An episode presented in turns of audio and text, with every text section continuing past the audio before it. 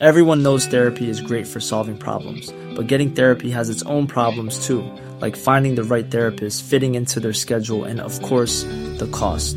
Well, BetterHelp can solve those problems. It's totally online and built around your schedule. It's surprisingly affordable too. Connect with a credentialed therapist by phone, video, or online chat, all from the comfort of your home. Visit betterhelp.com to learn more and save 10% on your first month. That's BetterHelp, H E L P.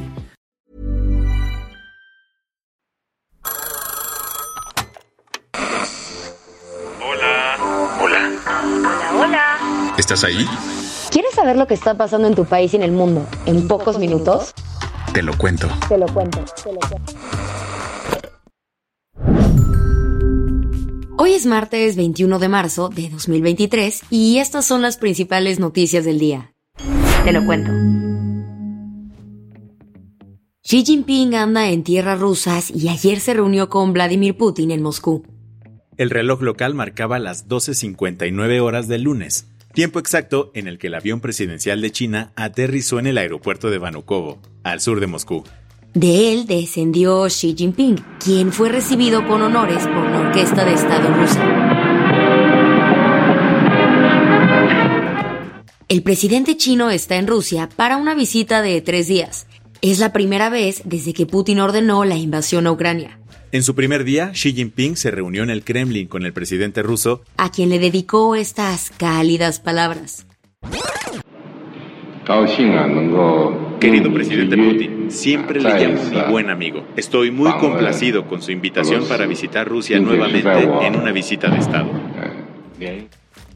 Días antes de su visita, el mandatario chino publicó una columna en el periódico ruso Rasisque Gazeta, asegurando que su viaje era símbolo de amistad, cooperación y paz. Pekín insiste que la visita es en calidad de pacificadores, pues Xi quiere poner sobre la mesa el plan de 12 puntos que lanzó en diciembre para ponerle fin al conflicto en Ucrania. Sin embargo, para ojos más occidentales, la visita se lee como un espaldarazo a Putin, quien aprovechó para echarle flores a China. China ha creado un sistema muy efectivo para desarrollar la economía y fortalecer el Estado. Para prepararse antes de este importante encuentro, Vladimir Putin también armó escapadita en su fin de semana y el sábado visitó de sorpresa la ocupada Mariupol, en la primera visita dentro de Ucrania que hace desde que inició la invasión. Lo hizo un día después de que la Corte Penal Internacional emitiera una orden de arresto en su contra por los probables crímenes de guerra que ha cometido. ¿Qué más hay? Tras superar dos mociones de censura, Macron se salió con la suya y su reforma de pensiones será ley. La semana pasada el presi francés Emmanuel Macron aplicó un fast track para forzar la aprobación de su reforma de pensiones. ¿Te acuerdas? Sí, saltándose a la Asamblea Nacional y toda la cosa. Pues como respuesta, los partidos de oposición presentaron dos mociones de censura en contra de Macron, que se votaron ayer en una acalorada sesión ante la Cámara Baja. La primera moción fue presentada por legisladores independientes y recibió 278 votos a favor, pero le faltaron 9 para llegar a la mayoría necesaria de 287. Aunque no lograron tumbar al gobierno, los políticos de la oposición, como Matilde Panet, lo tienen claro. Faltaron solo nueve votos para que esta moción de censura tumbara al gobierno y su reforma. Nueve votos con un gobierno que ya está muerto a los ojos de los franceses, que no tiene ninguna legitimidad.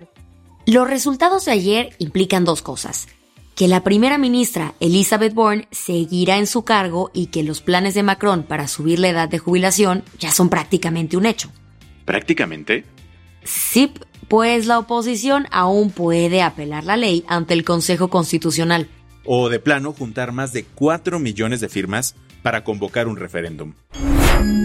Las que tienes que saber. Aquí te hemos contado de las distintas agresiones que ha sufrido la ministra Norma Lucía Piña desde que tomó posesión como presidenta de la Suprema Corte de Justicia. Y el sábado, durante el mitin del presidente en el Zócalo, no fue la excepción. Algunos simpatizantes de Morena decidieron quemar una piñata con la figura de la ministra presidenta. Ante esto, el propio López Obrador le jaló las orejas a su fandom.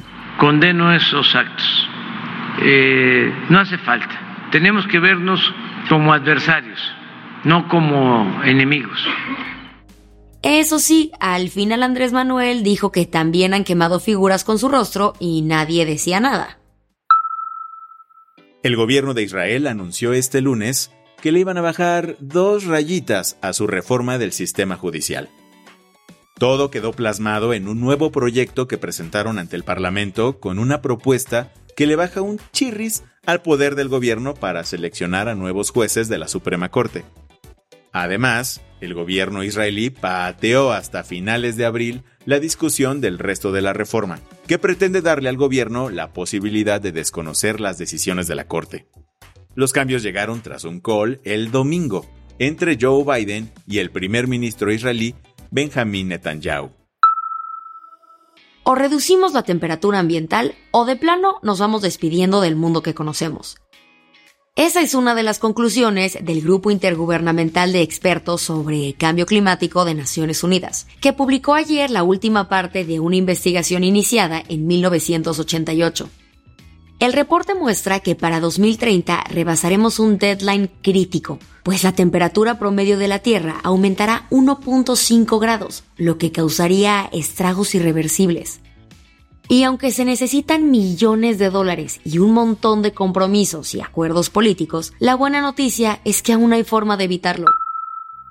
Desde el 8 de marzo se está jugando el Clásico Mundial de Béisbol, el torneo de selecciones más importante de este deporte.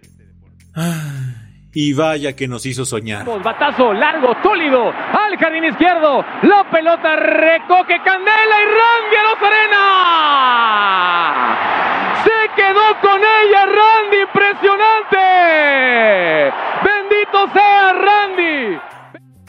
Randy Arozarena y compañía llevaron a México a conquistar su mejor resultado en la historia del torneo. Y a pesar de dar un partidazo ayer, lamentablemente cayeron 5 carreras a 6 contra Japón.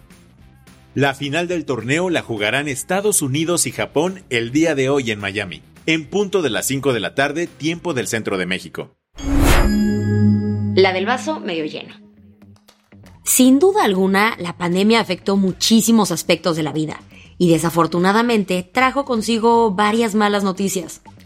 Sin embargo, parece ser que no afectó a la felicidad mundial. Al menos así lo dejó ver el informe de Felicidad Mundial 2023, que publicó ayer la Red de Soluciones de Desarrollo Sostenible de la ONU en el marco del Día Internacional de la Felicidad. El informe se basó en datos de encuestas globales de personas en más de 150 países y también mostró que, por sexto año consecutivo, Finlandia es el país más feliz del mundo. Con esto cerramos las noticias más importantes del día. Yo soy Isabel Suárez. Y yo soy Baltasar Tercero. Gracias por acompañarnos hoy en Te lo cuento. Nos escuchamos mañana. Con tu nuevo shot de noticias. Chao.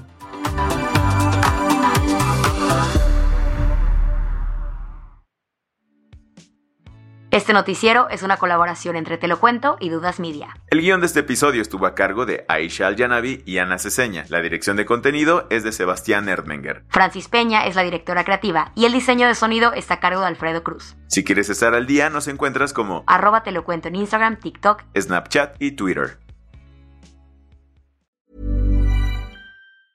Hey, folks, I'm Mark Marin from the WTF Podcast, and this episode is brought to you by Kleenex Ultra Soft Tissues your ally to help tackle your allergy symptoms this season. I love the change of seasons, but nobody loves pollen and all those other things floating in the air that make you sneeze during this nice weather. Kleenex Ultra Soft tissues are hypoallergenic and allergist approved. So fight back against watery eyes and runny noses without worrying about irritating your skin. For this allergy season, grab Kleenex and face allergies head on.